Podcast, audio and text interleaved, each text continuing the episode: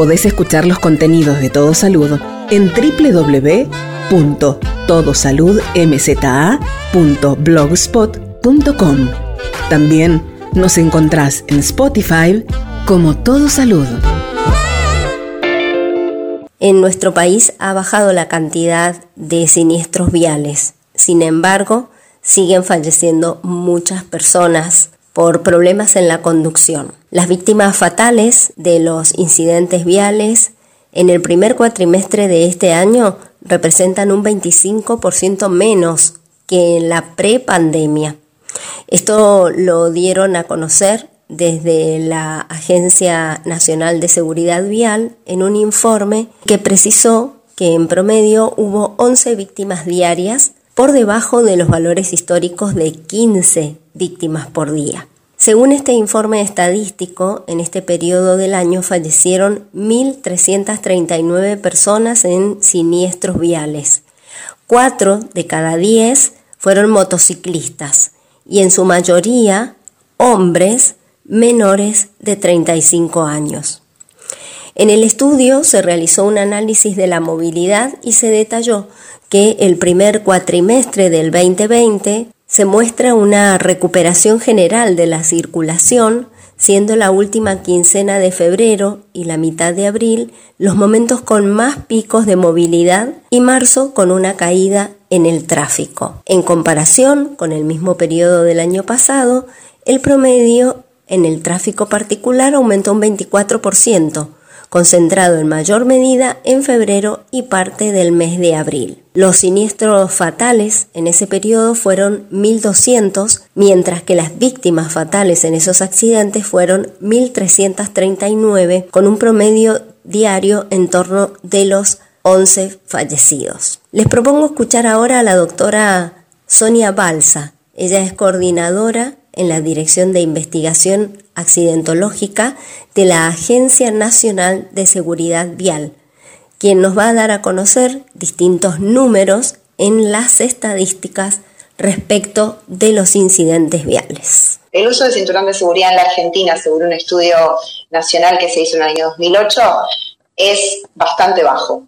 si bien es, es más alto que otras medidas, continúa todavía siendo una una deuda pendiente. Nosotros tenemos un indicador que se llama total vehículo protegido. Total vehículo protegido indica que, como dice su nombre, que el total de las personas que están, en este caso, en un auto o en un vehículo de cuatro ruedas, van completamente protegidos. ¿sí? No solo el conductor, sino los acompañantes, hay personas atrás, etcétera, etcétera.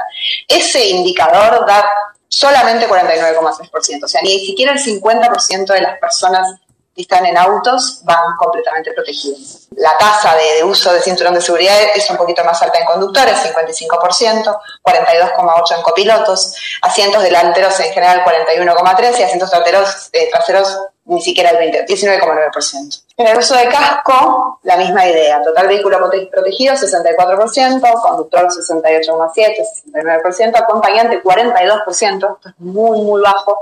Y si lo abrimos por género, pues todavía más bajo si quien acompaña es una mujer y el resto de pasajeros 20,9. Y el uso de SRI, la verdad es que viene siendo una deuda pendiente que tiene el Estado argentino para con las, las personas que, que se movilizan, porque solamente el 26,4% de los menores de 10 años han circulado en la posición correcta con el SRI correcto. Y en la apertura por región lo que vemos es esto, ¿no? O sea, Patagonia tiene los indicadores más altos y nos llega al 40%. Y en el uso de casco, en pasajeros con menos de 15 años, en el NEA y en el NOA, que es donde decíamos recién que la tasa de mortalidad es la más alta, que es donde más uso de moto hay, alcanza solamente al 11,2 y al 10,5% respectivamente. El uso de casco en el total nacional entre 0 y 17 es del 27,8%. O sea que, tanto tratándose de un automóvil o de un vehículo de cuatro ruedas y como tratándose de una moto, las juventudes, las infancias, el 70% de ellos van desprotegidos o con su uso mal colocado, con el SRI que no corresponde o con un cinturón de seguridad cuando es un niño pequeño. Ahondando sobre el uso del SRI en el traslado de menores, en el año 2022 la ANSB decidió analizar los niveles de conocimiento a partir de una campaña muy buena que se hizo en el verano en algunas las rutas de la ciudad de, sí, de acá de, la provincia de Buenos Aires, rutas costeras, justamente mayor masividad hacia la, hacia la playa, hacia los distintos, distintos balnearios de la provincia de Buenos Aires, se registró a la cantidad de automóviles que iban con niños desprotegidos o mal protegidos. Se inició una campaña donde se entregaron SRI, las personas tenían que usarlo y devolverlo, y en esa devolución completaron una encuesta que nosotros desde la eh, dirección de, desde el Observatorio Vial pudimos analizar y obtuvimos estos resultados. Que en general las personas no tienen SRI, que uno de los motivos principales por los cuales no tienen SRI es la falta de dinero, que hay un conocimiento previo, pero al mismo tiempo hay una vaga idea, lo cual eso también es problemático porque implica barreras de conocimiento, no solo por el acceso al conocimiento, sino por ideas erradas, distorsionadas de lo que es el sistema de atención infantil. Cuando alguien dice, tengo una idea de algo, y acá estamos hablando de un 30%, sabemos que no es muy confiable esa noción, que probablemente esté atravesada por, por mitos, por cosas que no están bien, bien asociadas. Esto es problemático, digamos. No solo no hay conocimiento, sino que el conocimiento que hay de repente es un conocimiento alterado. Tendríamos que profundizar, poder profundizar también sobre esa cuestión. De conocimiento, de conciencia y de percepción.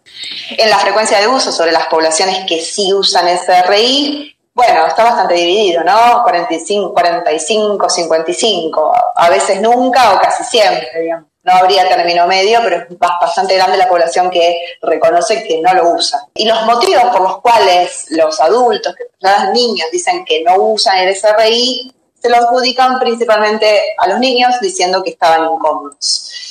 Esto es una noción que también es cerrada, digamos, los SRI lo están preparados para que el niño y la niña pueda ir bien en el SRI y también tiene que ver con una práctica de enseñanza por parte de, las personas a cargo, de los cuidadores en relación al, buen uso del dispositivo. Ahora yendo a otros factores de riesgo que no tienen tanto que ver con, con, la infancia, pero que son sumamente problemáticos en la Argentina, son el consumo de alcohol y el exceso de velocidad. Y como bien decíamos antes, acá también se replica el perfil de las personas eh, que consumen alcohol, en este caso que son los varones jóvenes, ¿no? Estamos hablando del 50% reconoció haber bebido antes de conducir. En una encuesta de factores de riesgo eh, del año 2018 declaró y que manejó y consumió alcohol en el último mes un 15%, y eh, en otro estudio muy importante que se hizo de ingresos hospitalarios, el 25% eh, reconoció haber consumido alcohol. Y sobre el exceso de velocidad, superan la velocidad permitida en 1.065 puntos de observación de rutas nacionales en todo el país. Estamos hablando de 23% en el caso de los autos, 44 y 47% en el caso de los transportes de carga y los transportes de pasajeros. Ahora yendo a otro tipo de sujeto, que son los otros usuarios vulnerables de la vía, que todavía no mencioné, que son los peatones y los ciclistas, bueno, sobre ellos también habría que eh, mejorar un poco el vínculo entre la seguridad vial y estos usuarios en términos de percepciones, porque lo que vemos es, por ejemplo, en los ciclistas, para un estudio que se hizo recientemente el año pasado, en el 2021, eh, señalo que la mitad de los ciclistas no respeta el semáforo y solo el 8,3 usa el casco. Y este 8,3 es un dato nacional. Si uno de repente hace estudios observacionales, como también venimos haciendo, en municipios un poco más así pequeños, estos números son todavía más bajos. Es como que el, el, uso del casco en la bicicleta todavía no está incorporado directamente, mucho menos ni que hablar luces u otros elementos de seguridad en una bici. Y en cuanto a los peatones también hay un comportamiento que no está muy bueno que digamos, ¿no? Cuatro de cada diez peatones declara que siempre o casi siempre realiza cruces transgrediendo la señal de semáforo, eh, hay como una, o, cruzando a mitad de cuadra, digamos, no, no respetando tampoco la norma que se les aplica. Vamos a hablar un poquito de la carga global por regiones de tránsito. Es un indicador que señala la cantidad de años que se pierden o que se viven con discapacidad, de acuerdo, en este caso, a la siniestralidad vial. Estos valores que yo pongo acá son el año 2017. Esto tiene un impacto directo, no me voy a meter tanto con los números, pero esto tiene un impacto directo sobre la pauperización de la vida. ¿sí? Esto también lo voy a decir ahora con el tema de los costos sociales.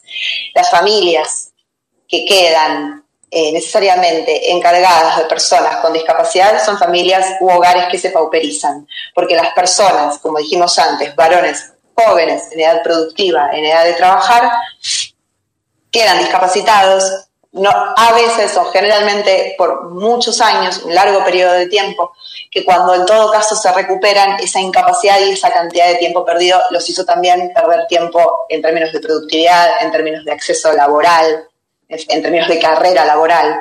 Por lo tanto, esos hogares se pierden, para decirlo lisa y llanamente se pierden de un ingreso y además esos integrantes, muchos de ellos que todavía no están en edad de trabajar o que ya salieron de la condición de trabajar, como son los adultos mayores, tienen que reingresar al mercado de trabajo, competir por un empleo. Y así es como se, para engrosar el ingreso, ¿no? Quiero decir, y así es como se pauperiza la vida en general y se empobrecen los hogares. Uno de los principales diagnósticos de lesiones de tránsito tienen que ver con los, traumatismos múltiples, está bien, pero sobre todo los TEC, los traumatismos encefalocraneanos, ¿no? 26,6 en traumatismos de cabeza, 5,5 en traumatismo de tórax. Los costos de la siniestralidad vial, junto con, con la carga global de enfermedad, encabezan la pirámide esa que yo les había y que en realidad tiene una relación directa con la base de la pirámide. En la base de la pirámide estamos todos nosotros a nivel social, no a nivel individual nosotros podemos distinguir los costos, aunque suene frío, podemos distinguir los costos directos de los costos indirectos de la siniestralidad.